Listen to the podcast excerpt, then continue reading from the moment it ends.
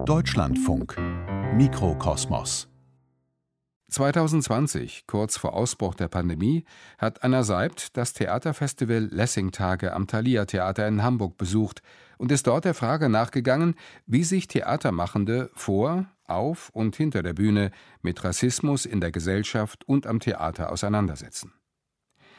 Auf die Reportage folgt ein Gespräch mit der ersten schwarzen Intendantin eines deutschen Stadt- oder Staatstheaters, Julia Wissert. Sie spricht über ihre Erfahrungen an deutschen Theatern und über ihre Ideen für die Zukunft. Guten Abend. Möchten Sie zu Hereroland? So ist es. Da haben Sie auch schon Karten. Jawohl, habe ich. Es ist kurz nach 19 Uhr. So langsam trudeln die ersten Zuschauer und Zuschauerinnen hier ein. Ich bin in Hamburg-Ottensen im Foyer der Studiobühne des Thalia Theaters. Das Stück, das heute Abend gespielt wird, Hereroland, ist komplett ausverkauft. Es ist eine Produktion des deutschen Regisseurs Gernot Grünewald und von David Njavera, einem Regisseur aus Namibia. Circa 160 Menschen werden heute Abend erwartet und jede und jeder bekommt schon mal einen individuellen Theaterparcours zugeteilt. Also verlieren Sie den Plan nicht. Ohne den Plan kommen Sie nicht weiter. So, jetzt geht's gleich los. Ich habe hier auch so einen Plan, Parcours Nummer 3. Erstens Mitte, zweitens Waterberg innen, drittens Zelt, viertens Mitte und so weiter und so fort bis zur 15. Station. Wieso müssen, müssen wir nicht bei Mitte stehen bleiben jetzt hier? Ich dachte, Mitte ist nur, wo es losgeht, oder? Wo man sich trifft, oder? Ja, aber es ist ist doch parkiert. Parcours Nummer 1. New York 2017 aus der Anklageschrift der Ova Herrero gegen die deutsche Bundesregierung. Ova Herrero tribeswoman was subjected to virtually insistent rape and other abuses. Ova Herrero Frauen waren nahezu unaufhörlicher Vergewaltigung und anderen Misshandlungen ausgesetzt. Hereroland beginnt mit einer Szene, an der alle Schauspieler und Schauspielerinnen beteiligt sind.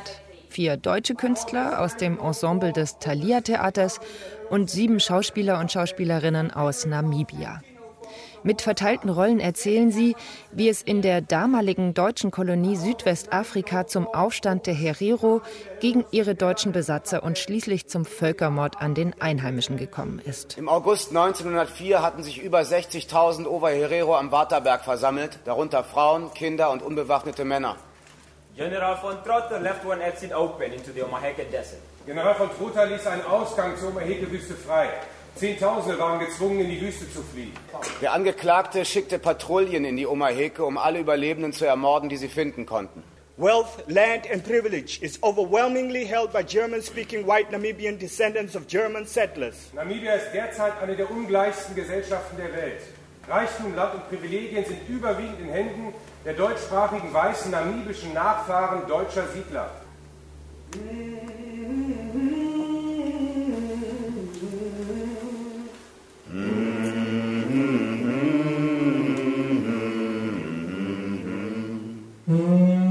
Das Horn ertönt und jetzt wuseln alle Zuschauer durcheinander, um ihre Stationen rechtzeitig zu finden. Meine zweite Station ist das Zelt von General von Trotha, der den Mord an den Herero angeordnet hat. An den Innenwänden des Zelts stehen Holzboxen, auf die wir uns gerade gesetzt haben, und in der Mitte ist ein Holztisch. Darauf eine Öllampe, die funzeliges Licht abgibt, eine Feder und ein Spiegel. Auf dem Boden liegen viele Papiere und eine dunkelgrüne Uniform. Und jetzt betritt einer der Schauspieler das Zelt. Dieser Aufstand ist und bleibt der Anfang eines Rassenkampfes. Der Schauspieler wühlt in den Zetteln auf dem Boden. Er hat dunkle Haut, trägt einen dicken Ring um den Hals und einen Lederschurz um die Hüften. Ansonsten ist er nackt. Wir anderen, wir sitzen um ihn herum und schauen zu. Wenn das nicht möglich ist, aus dem Lande gewiesen. Jetzt läuft er ganz nahe an uns vorbei. Ich rieche Schweiß und Leder. Ich glaube, er fordert uns auf, mitzuklatschen, aber so richtig trauen tut sich keiner. Gezeichnet von Trotha. Please, join me to the table. Please, everyone. Der Mann hat eine altertümliche Landkarte auf dem Tisch ausgebreitet und fordert uns auf, näher zu kommen. This is the Namibian man. Er erklärt uns, dass das Land, das der gesamten Volksgruppe der Herero zustand, gerade mal so groß war wie das Land, das einer deutschstämmigen Farmerfamilie gehört hat. That's our life in Namibia. Eindrucksvoll, eindrucksvoll, eindrucksvoll, muss schon sagen, sehr, sehr. Kommt es ein bisschen also Emotion auf, muss schon sagen. Irgendwo also neben dem Kopf ist auch der Bauch dabei. das war einer der Zuschauer, der sich kurz zu mir umgedreht hat.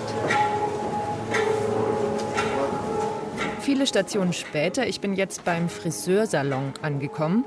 Das ist eine Wellblechhütte, die hier in der Studiobühne aufgebaut worden ist und zu der ein paar Holzstufen hinaufführen.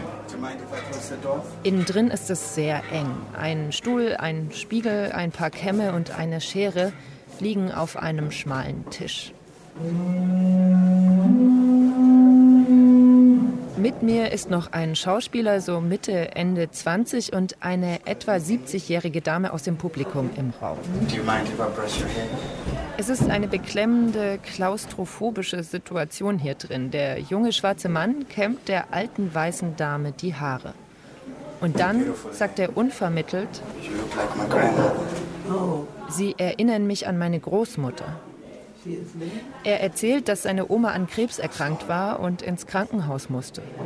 Die Behandlung dort war nicht besonders gut. Das Gespräch zwischen ihm und der Zuschauerin holpert manchmal ein bisschen, auch wegen der Sprachbarriere. Es schwankt zwischen Verständnis und Ablehnung. Als die Frau den sozialen Unterschied zwischen den beiden aufgrund ihrer Hautfarbe anspricht, da scheint die Stimmung zu kippen. For the elite, you know. You think for me? For the white people?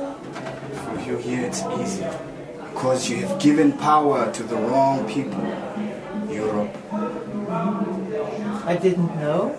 I thought I give my money for good help. Now That's the light you brought to our continent, a light of depression.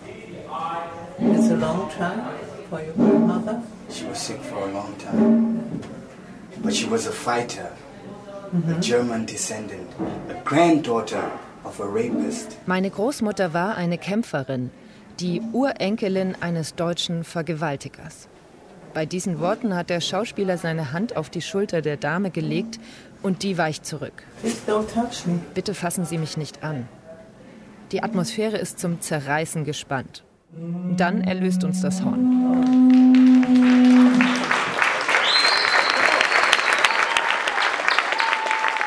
Nach guten zwei Stunden ist das Stück Herero-Land vorbei. Die Erleichterung ist vielen ins Gesicht geschrieben. Mich lässt die Szene im Friseurladen nicht los. Ich muss unbedingt noch mal mit den beiden sprechen. Bis ich merkte, um was es ging, es hat schon gedauert.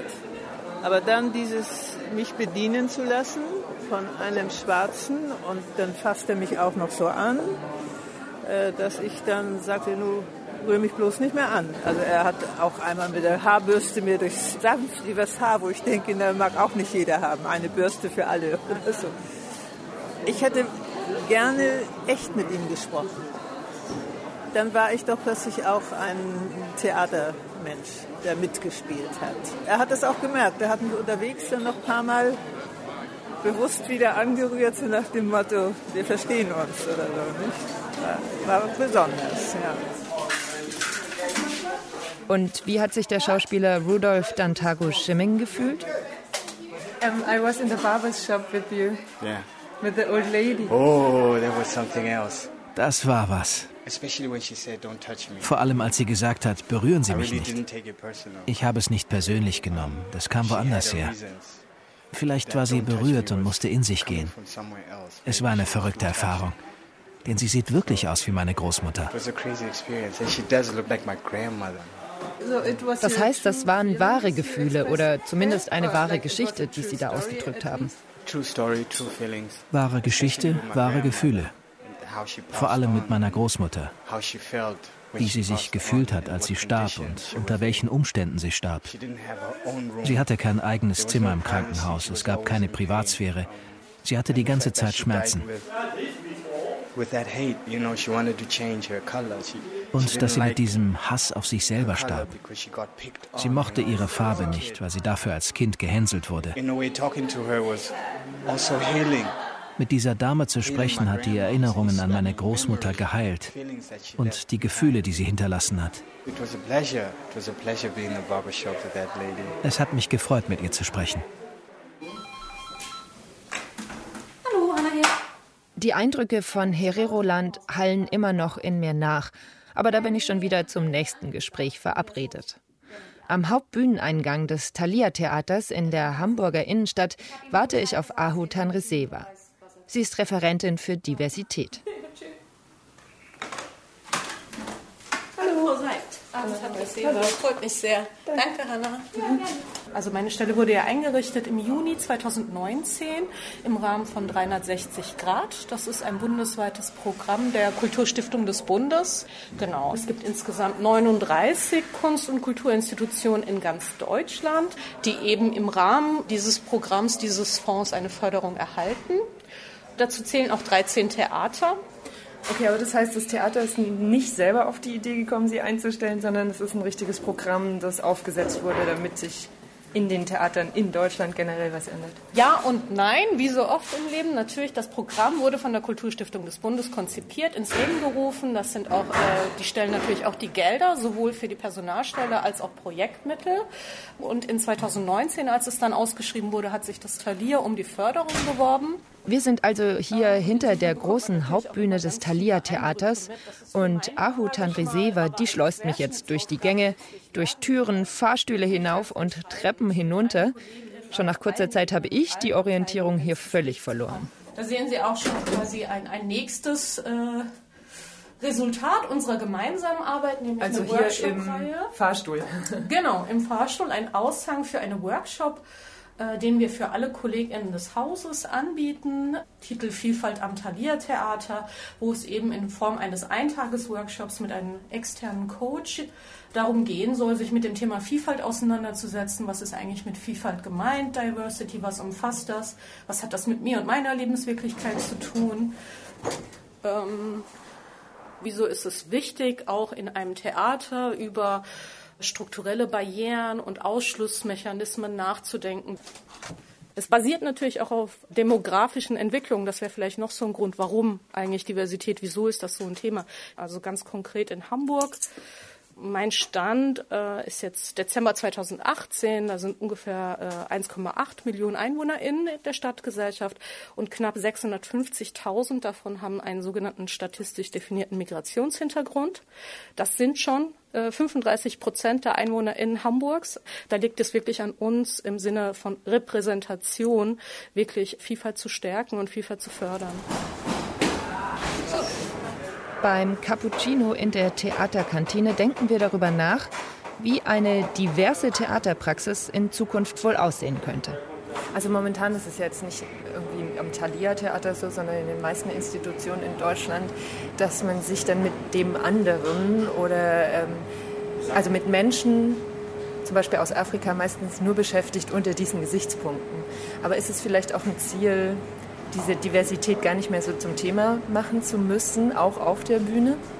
Das Ziel wäre, glaube ich, Konstruktion wie ein Blick auf die anderen oder die Fremden in Anführungszeichen, sich genau damit kritisch auseinanderzusetzen und eben das zu dekonstruieren und klarzumachen, inwiefern äh, wir alle eben äh, ganz unterschiedliche Lebenswirklichkeiten haben und wieso manche dann als Norm gesehen werden und andere wiederum als etwas, das von dieser konstruierten Norm abweicht. Letztlich ist das Ziel, dass divers zu sein die Norm ist. Aber ich glaube, um an diesen Punkt zu gelangen, braucht es auch auf dem Weg dahin eine ehrliche Auseinandersetzung und einen ehrlichen Diskurs darüber, dass Menschen ganz konkret Diskriminierungserfahrungen machen, die auf bestimmten strukturellen Mechanismen, Prozessen, Geschichten beruhen. Also dafür muss man es auch benennen.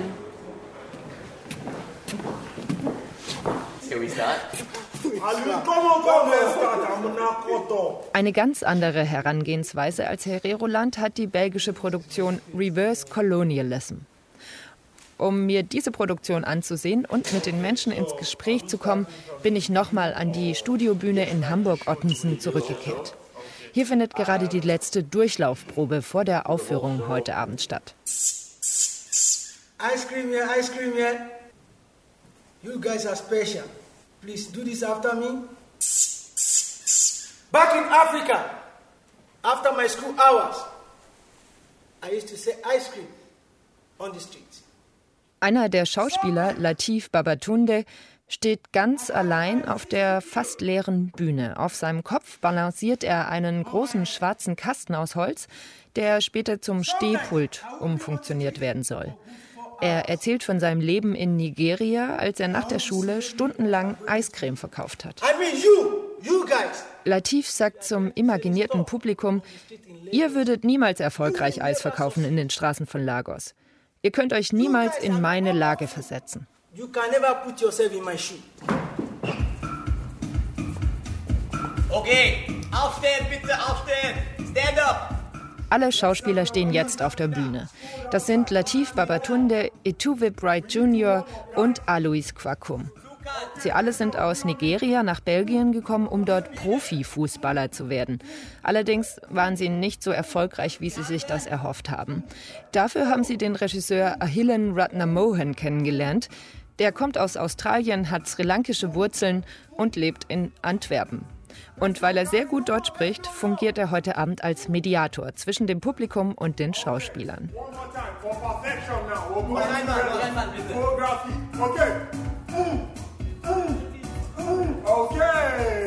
Die lasse ich jetzt erstmal weiter proben und gehe zusammen mit Nora Hertlein vor die Tür. Sie ist eine der Kuratorinnen des Theaterfestivals und hat die Inszenierung Reverse Colonialism ans Thalia Theater eingeladen. Ich interessiere mich einerseits dafür, was auf den Bühnen passiert, aber auch, wie es quasi hinter der Bühne verhandelt wird. Ist das für Sie auch ein Thema jetzt? Also natürlich, die erste Aufgabe ist mal ein interessantes Programm zu äh, erstellen für das Publikum und dann eben auch durch Nachgespräche und Einführungen und so weiter einen Dialog aufzumachen oder mehr Hintergrundinformation fürs Publikum anzubieten. Aber natürlich, wenn man sich mit diesem Thema beschäftigt, wirft es auch einen Schatten in die eigene Institution. Und wenn man versucht, irgendwie aufrichtig zu bleiben, muss man auch den Blick nach innen richten, auf jeden Fall. Also in Herero-Land war es so, dass die, die Schwarzen spielen die Schwarzen aus Namibia, die Weißen spielen die Weißen in Namibia. Hier spielen die Schauspieler teilweise sich selbst. Ich habe mich gefragt, dieser Ansatz, dieses Reproduzieren einer Wirklichkeit, ist der der richtige Ansatz, um sich damit auseinanderzusetzen, weil er ja auch ähm, bestehende Strukturen wieder auf die Bühne bringt, also auch bestehende rassistische Strukturen wieder auf die Bühne bringt? Bei Hereroland ist es ja tatsächlich ein dokumentarisches Interesse. Und da finde ich das sehr richtig und angebracht, sozusagen durch die schauspielerische Darstellung eine größere Empathie entwickeln zu können und da das Reenactment sozusagen zu nutzen, um eine Verbindung zu dieser Geschichte zu kriegen. Hier bei Reverse Colonialism ist es ganz anders, da die Performer einerseits eine Utopie herstellen. Sie sagen, sie wollen ein Land äh, errichten für europäische Afrikaner und afrikanische Europäer und die dann auch sehr fordernd auf der Bühne umsetzen wollen. Das heißt, hier wird eine Utopie gezeigt, die man sonst nicht sehr oft sieht, nämlich die selbstbewussten Immigranten aus Afrika, die auf der Bühne stehen und sagen, ich habe ein Recht, gut zu leben. Und diese Forderung in dieser Art von Selbstbewusstsein und auch konfrontativ mit dem Publikum, die sieht man sehr, sehr wenig. Now, we're going to talk about one of the cornerstones of, of this whole project, family, Familien, yeah?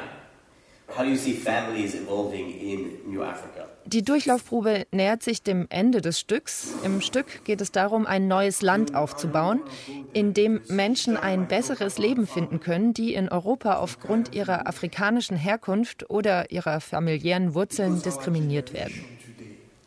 From a family, you get a society. From a society, you get a nation zu verschiedenen Oberthemen wie dem Namen des Landes, der Lage des Landes oder eben auch der Familienpolitik propagieren zwei Schauspieler auf der Bühne jeweils zwei unterschiedliche Ansätze und das Publikum ist dann aufgefordert, zwischen den zwei Möglichkeiten abzustimmen. We will go back to our traditional way of life.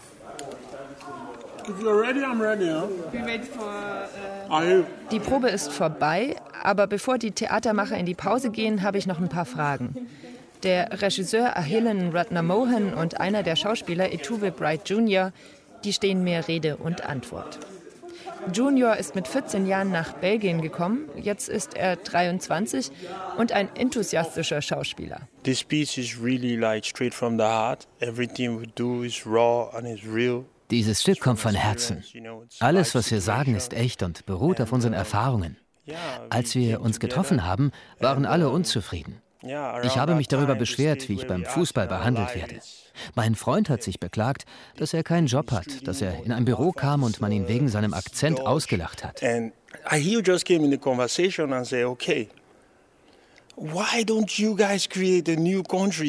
Dann kam der Regisseur Ahil zu uns und meinte, wenn ihr nicht zurück nach Afrika wollt, es euch hier aber auch nicht gut geht, warum erschaffen wir nicht ein neues Land?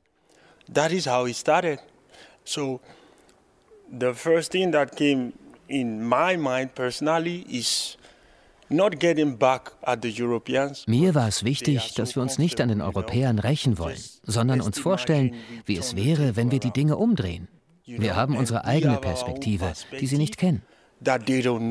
Also, wir haben ganz viele, ja, verärgerte Reaktionen manchmal und weil das wirklich für manche Leute ist das wirklich konfrontierend. Es gibt viele, die keinen Kontakt haben mit solchen Leuten.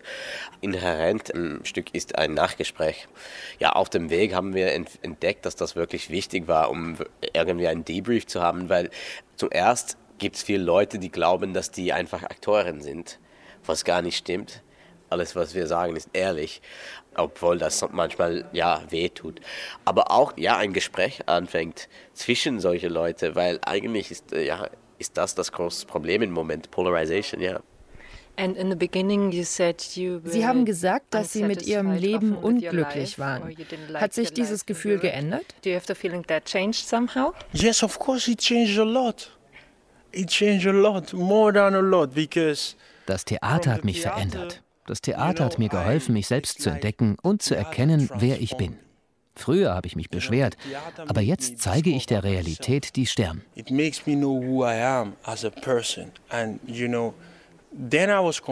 Ich stelle mich nicht nur hin und predige, sondern ich setze das, was ich predige, auch um. I don't only stand in the podium to preach, but I practice what I preach. Sie touren mit dem Stück durch verschiedene Theater. Haben Sie denn immer gute Erfahrungen gemacht? Das ist schon ein großes Thema für uns, weil wir haben dieses Stück sehr viel in, in, in Holland gespielt. Es fängt an, dass wir das mehr in Deutschland spielen. Wir haben es auch in England gespielt. Aber in Belgien bis jetzt, wo wir leben, haben wir das Stück in zwei Theater gespielt. Und das sagt schon viel wir leben in einer Gemeinschaft in Belgien, die noch immer, ja, leider sehr, ja, ich will nie rassistisch sagen, weil ich finde, dass viele Länder rassistisch sind, aber die Wahrheit ist, wenn man ein Stück macht und wenn man schwarz ist oder nicht weiß, dann ist das viel schwieriger, um zu touren, um das Stück zu programmieren. In Belgien gibt es ein Phänomen von so Bookers, also Leute, die, also Agentur, die ja Vorstellungen verkaufen. Und ich habe das von einer Booker gehört, die verkaufen viel schwieriger. Punkt. Everything I've experienced so far with theater, with me acting, is all love. Im Theater habe ich bis jetzt sehr viel Liebe erfahren. Beim Fußball hingegen vor allem Hass. Die Fußballwelt ist anders als die Theaterwelt. Im Theater fühlt man sich sehr willkommen. Beim Fußball geht es um Wettkampf. Da erfährt man, was Rassismus wirklich bedeutet. Okay, we can open. Yes, okay, we open. Eine Stunde später die Aufführung von Reverse Colonialism auf der Studiobühne des Thalia Theaters hier in Hamburg fängt an. Das Publikum scheint mir gemischter zu sein als bei Hereroland. Ich sehe verschieden alte Menschen und ganz unterschiedliche Hautfarben. Eiscreme hier, Eiscreme hier. Nach der ersten Aufwärmübung und einer Tanzchoreografie, bei der das Publikum sehr bereitwillig mitgemacht hat, kommen die vier Männer auf der Bühne jetzt zur Sache. Ja, okay, perfekt. Sehr gut angefangen. In diesem neuen Land werden diese drei Archetypen, afrikanische Afrikaner, europäische Afrikaner und afrikanische Europäer, zusammenkommen, um zu prosperieren. Und heute Abend, hier im Theater, mit ihnen werden wir anfangen, ein neues Land vorzustellen und zu erschaffen, hoffentlich. Das erste Thema für heute Abend, Name. Was ist der Name dieses neuen Land? Uh, Etui Bright Jr., I'm going to start with you. What is your proposal for the name of our new country? Nacheinander muss das Publikum über einen neuen Namen, einen Ort und die Migrationspolitik im neuen Land abstimmen. Ganz knapp entscheidet man sich für den Namen Africa United und eine Ansiedlung in Zentralafrika und nicht in der französischen Hafenstadt Calais. Dazwischen wird das Mikrofon immer mal wieder ins Publikum gereicht und die Schauspieler diskutieren mit den Zuschauern über die verschiedenen Optionen. Als es aber darum geht, welche Rechte Immigranten in dem neuen Land haben sollen, da wird es einem Zuschauer dann doch zu bunt. Not the area where it is. Thank you. Also, okay. was meinen Sie? Sie finden Migration scheiße oder Sie finden alles vorher scheiße? Wenn Sie ein neues Land erfinden, ja. ist es völlig unerheblich, wie es heißt, in der Theorie, wo es ist, und sich als erstes dann damit zu beschäftigen, wie man mit Gästen umgeht oder Ausländern. Okay, I'm going to also give this to Alois actually. I still see a European-centric Ich sehe da noch immer Eurozentrismus. Er denkt für uns. Ich habe es zu Beginn gesagt, wenn Sie abstimmen, stimmen Sie nicht aufgrund Ihrer Gefühle ab, sondern benutzen Sie Ihren Kopf. Stimmen Sie nicht als Deutsche ab, sondern weil Sie wollen, dass ich an einem besseren Ort leben darf. Wenn Sie denken, dass das eine schlechte Idee ist, dann, weil Sie Deutscher sind. Was wir vorschlagen, ist gut für uns. Also stimmen Sie dafür ab, was Sie okay finden, aber nicht, weil Sie wollen, dass ich Deutscher werde. Okay, ganz deutlich. Gibt es noch Fragen über Migrationssysteme? Es gibt eine hier. Sorry, I'm coming. Es ist ein konfrontativer Abend. Die Männer auf der Bühne haben das Kommando. Sie ermöglichen zwar auch den Dialog mit dem Publikum, lassen sich von den Fragen und der Skepsis, die ihnen durchaus entgegengebracht werden, aber gar nicht aus der Fassung bringen. Stattdessen betonen sie immer wieder, dass viel Unheil erst durch die Ideen der Kolonialherren ins Land gebracht wurde, zum Beispiel durch die Christianisierung. Das fordert viele heraus. Trotzdem gibt es begeisterten Applaus am Ende des Abends. Ich habe mich schnell unter die Leute gemischt und will den Herrn fragen, der sich vorhin zu Wort gemeldet hat, wie er den Abend empfunden hat. Insgesamt hat sich das schon sehr erschlossen. Zeigt auch ein bisschen die Hilflosigkeit, in der wir uns gerade bewegen. Theater soll ja auch inspirieren und provozieren. Und, und auch die Leute mitzufangen, um erstmal in die Falle des Wählens zu gehen und, und, und letztendlich nachher auch im übertragenen Sinne eine Mitschuld zu haben, weil sie so gewählt haben und dann die Folgefehler mittragen zu müssen, ist ja durchaus auch realistisch in der, in der Welt, die wir haben hier so. Denn wenn Sie sich einer Partei anschließen oder so, dann folgen Sie da zwei, drei Doktrinen und realisieren erst viel später, dass da 20 andere sind, denen Sie gar nicht folgen können. Um, so performing this das Publikumsgespräch im Anschluss macht mir klar, wie sehr der Blick vieler Deutscher von einer weißen Geschichtsschreibung geprägt ist. Umso wichtiger ist es, miteinander zu reden, sich unangenehmen Wahrheiten zu stellen und sich neuen Perspektiven nicht zu verschließen. Und könnte es einen besseren Ort geben dafür als das Theater? Anna Seibt war am Thalia Theater in Hamburg zu Besuch. Dort hat sie mit Theatermachenden und Publikum über den Umgang mit Rassismus vor, auf und hinter der Bühne gesprochen. Über Strukturen am Theater, die Diskriminierung und Machtmissbrauch begünstigen, hat sie 2020 auch mit Julia Wissert gesprochen.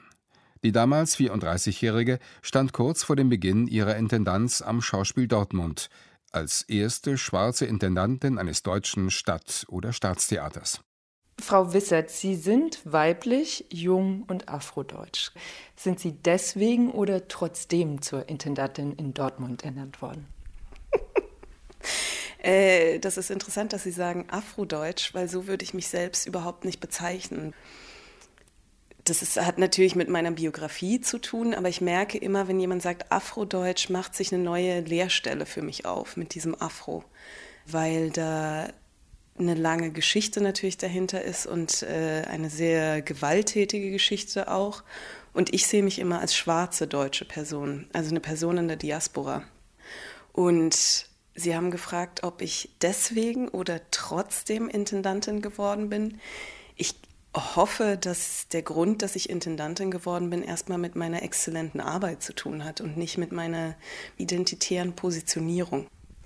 Nichtsdestotrotz ist es natürlich so, dass ähm, wenn man sich die deutsche Theaterlandschaft anguckt, sind das drei Merkmale, die vor allem in Führungspositionen eher selten zu finden sind. Da haben Sie recht, da wundere ich mich auch drüber, warum das eigentlich so ist. Vielleicht müsste ich da noch mal zu diesem trotzdem sagen, dass die Frage eher gestellt werden müsste an das System oder an die Struktur. Warum sind es so wenige äh, Frauen, Sternchen, äh, schwarze Personen, anders marginalisierte, anders geanderte Personen, die in diese Positionen kommen?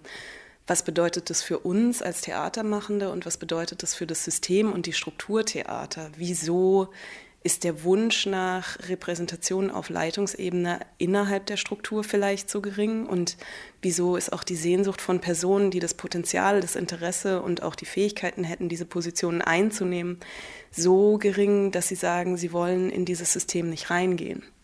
Und ähm, für mich steht da erstmal eine Befragung der Strukturen am Anfang, bevor ich sage, äh, was ja oft gemacht wird, die wollen alle nicht kommen, wir finden keine Kräfte, äh, wir finden keine Expertinnen, die diese Positionen einnehmen wollen.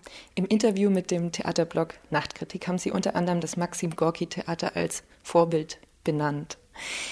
Unter Shermin Langhoff wird dort das sogenannte postmigrantische Theater gepflegt. Das Ensemble ist dadurch aufgefallen, dass es sehr divers ist. Ähm, und dem Theater wird oft vorgeworfen, dass das zu sehr im Mittelpunkt stünde. Also dass Menschen eingestellt worden wären wegen ihrer Herkunft, nicht wegen ihres Könnens, dass ähm, Stücke immer zwangsweise quasi diesen migrantischen Dreh bekommen. Was ist genau Ihr Vorbild daran und wie sehen Sie diese Kritik? Bei der Kritik denke ich mir, ist interessant zu gucken, wer kritisiert in diesem Moment. Und es ist ja interessant, dass ganz oft in Momenten kritisiert wird, wo Machtstrukturen aufgebrochen werden sollen und wo ein Kanon neu befragt wird. Und das natürlich auch bedeutet, dass der Blick auf eine bestimmte Gruppe sich verändert oder verschiebt und dadurch natürlich auch ähm, andere Körper auf Bühnen vorkommen und das eventuell, ganz hypothetisch vielleicht dazu führen könnte, dass diejenigen, die sonst immer angesprochen werden im Theater, plötzlich merken, ach so, jetzt bin ich vielleicht gar nicht mehr nur gemeint, sondern vielleicht gibt es tatsächlich auch andere Menschen im Publikum, die sich wünschen würden, sich selbst auf der Bühne in Geschichten und in den Körpern, die auf der Bühne ähm, sind, repräsentiert zu sehen. Transformation tut weh, Veränderung tut weh, das ist nicht immer schön und da wird es immer Kritik geben. Aber wenn wir uns nicht weiterentwickeln, dann wird das Theater irgendwann irrelevant werden, weil die Stadtgesellschaften, in denen wir arbeiten, die sind nicht homogen und da gibt es nicht das eine Publikum. Und ich kann nur sagen über das Ensemble in Dortmund, dass alle Personen, die jetzt sich auf dieses Abenteuer mit uns begeben, hier sind, weil sie exzellente Schauspielerinnen und Performerinnen sind, die eigene Meinungen haben, die sich als eigene KünstlerInnen verstehen und die Lust haben, sich mit der Stadt Dortmund und der Geschichte der Stadt Dortmund auseinanderzusetzen. Und an diesem Punkt setzen wir im Grunde an. Wir sind gerade hier in diesem Moment, wo Dortmund sich als Stadt auf den Weg macht in eine noch ungewisse Zukunft. In Deutschland werden schwarze Menschen oder Menschen mit sogenanntem Migrationshintergrund oft als sie selbst quasi besetzt. Also sie erzählen ihre eigene Geschichte oder sie stehen für ein ganz bestimmtes Menschenbild, also oft die Armen, die Schutzbedürftigen, die Hilflosen. Selten werden solche Schauspieler als universelle Schauspieler besetzt, die quasi erstmal alles spielen können. Meine Frage an Sie, wie lässt sich das ändern? Also ich denke da zum Beispiel auch an die Inszenierung 2017 von Anta Helena Recke, die Mittelreich, ein bayerisches Drama quasi mit rein schwarzem Cast besetzt hat und damit ja schon auch sehr viel Kritik auf sich gezogen hat. Es lässt sich ändern, indem wir über Repräsentationen anders nachdenken. Wenn ich mit BPOC, also schwarzen, indigenen, People of Color, SpielerInnen arbeiten möchte, wenn ich die in meinem Ensemble haben möchte, dann muss ich auch dafür sorgen, dass sie Rollen bekommen, die sie als SchauspielerInnen haben wollen, sollen. Und da müssen wir uns, glaube ich, einfach immer wieder dazu zwingen, zu wissen, diese Personen sind als ExpertInnen ihres Handwerks da und nicht als ExpertInnen ihrer Biografien. Und bei der Kritik von Anta, da muss ich total schmunzeln, weil bei Anta Helena Reckes Arbeit habe ich mir eine Karte für 39 Euro geholt beim Theatertreffen und dachte, wow, ich bin so gespannt, die Arbeit zu sehen. Und dann habe ich die Arbeit gesehen und habe gemerkt, ach, die Arbeit ist ja gar nicht für mich gemacht. Weil für mich ist es ja nicht ungewöhnlich, jetzt 40 schwarze Menschen auf der Bühne zu sehen. Aber war das Irritierende an der Inszenierung nicht weniger, dass einige schwarze Menschen auf der Bühne stehen, sondern dass diese schwarzen Menschen Menschen darstellen, die in einem bayerischen Dorf leben? Total aber ich bin in einem badischen Dorf groß geworden. Deswegen ist immer noch dieser Schockeffekt, der stellt sich halt für mich nicht ein. Und äh, so, so wie ich Anta verstanden habe, kommt auch Anta, glaube ich, aus einem bayerischen Dorf.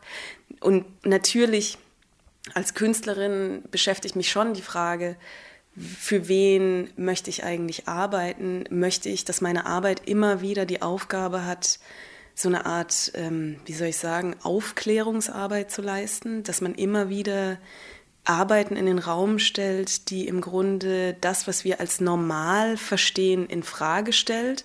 Oder möchte ich Arbeiten in den Raum stellen, die ästhetisch versuchen, irgendwo anders hinzukommen, die diese Normalität, die ich mir wünschen würde, wenn wir diesen Begriff noch benutzen wollen, einfach als Gesetz zieht und deswegen über was anderes sprechen möchte?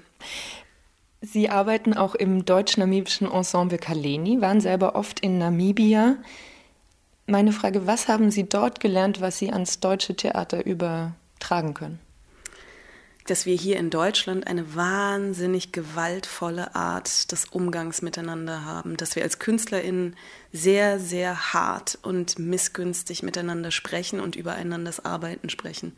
Und was ich in Namibia gelernt habe, ist, mit großzügigen, liebevollen Augen auf die Arbeiten meiner KollegInnen zu, zu blicken und einfach auch die KollegInnen, die es gerade gibt, zu promoten und ihre Arbeiten in meinem Möglichkeitsbereich sichtbar zu machen. Im letzten Jahr ist bekannt geworden, dass eine schwarze Schauspielerin am Berliner Kindertheater Parkaue von ihren Kollegen und einem Regisseur rassistisch angegangen worden sein soll. Ist das eine unglückliche Ausnahme oder ist es doch häufiger, als man so von dem nach außen hin weltoffenen und liberalen Theaterbetrieb denkt? Ich habe meine Diplomarbeit 2014 ähm, zur Frage von strukturellem Rassismus im Theater geschrieben. Und meine Forschungsfrage für mich war, kann ich es hinbekommen, einen Monolog aus vielen Erfahrungen zu schreiben? Also kann ich über die Form nachweisen, dass es ein strukturelles Problem ist, weil ich so viele Menschen finden werde, die genau dasselbe beschreiben, dass sie am Ende wie aus einer Stimme sprechen. Und das habe ich hinbekommen. Also es ist kein Problem, KollegInnen, nicht nur schwarze KollegInnen zu finden, die über Erfahrungen mit Rassismus an Häusern im Stillen oft sprechen, aber uns allen ist klar, ich hoffe, uns allen ist klar, dass es ein strukturelles Problem ist.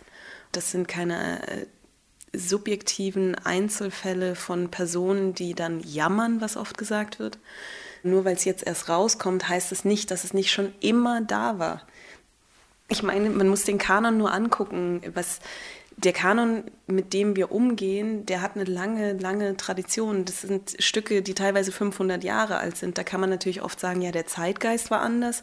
Aber dann ist unsere Aufgabe zu befragen, wie werden diese Rollen heute auf einer Bühne repräsentiert? Weil die Stücke, die wir alle so lieben und mögen, da sind ganz, ganz viele Dinge und die sind nicht nur rassistisch oder antisemitisch. Da sind auch viele Dinge einfach hochgradig sexistisch, wo wir heute einfach gucken müssen. Ich meine, das macht auch die Oper am Schauspiel Dortmund. Die gucken sehr genau, welche Rollen in der Oper, wo die Texte ja noch viel älter sind und auch das Umgehen mit diesen Texten viel komplexer ist, da ja noch ein musikalischer Text dazukommt. Wie kann man musikalischen und gesprochenen Text so aktualisieren oder so verändern, dass man über ein Publikum ein, ein komplexes, ein vielschichtiges, ein diverses, wie ja so oft gesagt wird, Publikum nachgedacht wird, dass auch alle erstmal ein schönes Erlebnis, ein inspirierendes Erlebnis im Theater haben können. Um noch mal kurz hinter den Kulissen zu bleiben, äh, Sie haben zusammen mit einer Juristin die Antirassismus-Klausel entworfen. Das ist eine Klausel, die Schauspieler in ihre Verträge mit aufnehmen können, mit den Theatern zusammen. Und die besagt, dass wenn sich der oder die Schauspielerin rassistisch beleidigt fühlt, sie darauf pochen kann, dass das Theater zum Beispiel Workshops für, das, äh, für die Mitglieder anbietet oder sonstige Maßnahmen einleitet, um dafür mehr zu sensibilisieren. Eine Angst vieler Theater war, dass die Schauspieler und Schauspielerinnen ja selber sagen können, was rassistisch ist und sie dadurch natürlich auch einen gewissen Machtverlust erlangen. Können Sie das verstehen? Ehrlich gesagt, ich kann verstehen, dass wenn man immer gut geherrscht hat, dass es schwierig ist, so einen Moment zu erleben, wo andere Menschen Selbstermächtigung äh, einfordern oder sich selbst ermächtigen. Für mich ist nur diese, diese Position der Abwehr wahnsinnig schwer nachzuvollziehen. Oder ich stelle mir vor, eine gute Intendantin oder eine gute Form der, des Leaderships wäre, einen Organismus zu gestalten und den Raum zu halten für die Mitarbeitenden, dass die ihre Arbeit gut machen können. Und wenn KollegInnen auf mich zukämen und sagen würden, sie werden verletzt, sie erleben Gewalt, dann ist es mir doch ein, ein riesiges Bedürfnis, das irgendwie auszumerzen und ihnen auch einen Raum zu bieten, wo sie gut arbeiten können. Das heißt aber auch, Sie äh, sehen die Gefahr nicht, dass das jemand ausnutzen könnte. Also man könnte es natürlich auch als Instrument verstehen, um unliebsame Kollegen zum Beispiel in schlechtes Licht zu rücken. Haben Sie mal mit Maya Alban Zapata gesprochen, was passiert ist, nachdem sie in der Presse plötzlich die eine schwarze Frau war, die einer Institution wie der Parkaue vorwirft, dass Rassismus dort passiert? Das bedeutet für sie, das ist die eine, die Probleme schafft. Das ist die eine, die man, bei der man dann überlegt, wollen wir die ans Haus holen, weil wer weiß. Diese Schauspielerinnenkollegin hat einen riesigen Schritt gewagt, ihre Existenz aufs Spiel zu stellen und an die Öffentlichkeit zu treten und sich als Kollegin ja auch erstmal unliebsam in der Öffentlichkeit zu präsentieren.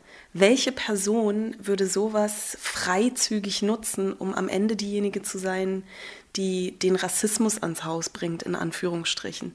Es wird immer wieder gesagt, es kann ausgenutzt werden. Keine Person der Welt möchte so weit gehen müssen, in der Öffentlichkeit Gesicht zeigen zu müssen und am Ende vielleicht die Kritik zu ernten und keine Jobs mehr zu bekommen. Deswegen glaube ich, die Gefahr eines Missbrauchs ist eigentlich non-existent. In dem Buch Allianzen haben Sie geschrieben, dass die Beschäftigung, die mediale Beschäftigung, aber vielleicht auch die Beschäftigung am Theater mit dem deutschen Kolonialismus eine Art Hype ist.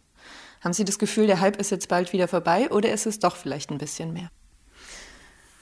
Ob es ein Hype ist oder nicht, wird sich, glaube ich, erst in 10, 15 Jahren zeigen. Wenn es eine nachhaltige Auseinandersetzung mit kolonialen Kontinuitäten und der Verstrickung des deutschsprachigen Theaters darin ist, dann muss es Konsequenzen in den Strukturen geben, weil sich Fragen von Repräsentation, von äh, Besetzung innerhalb der Strukturen einfach nicht vermeiden lassen.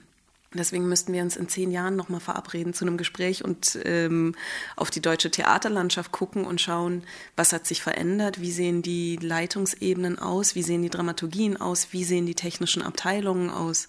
Und dann könnte man, glaube ich, sagen, okay, Hype oder kein Hype. Vielen Dank für das Gespräch. Sehr gerne. Anna Seibt sprach mit der Regisseurin und Dortmunder Schauspielintendantin Julia Wissert.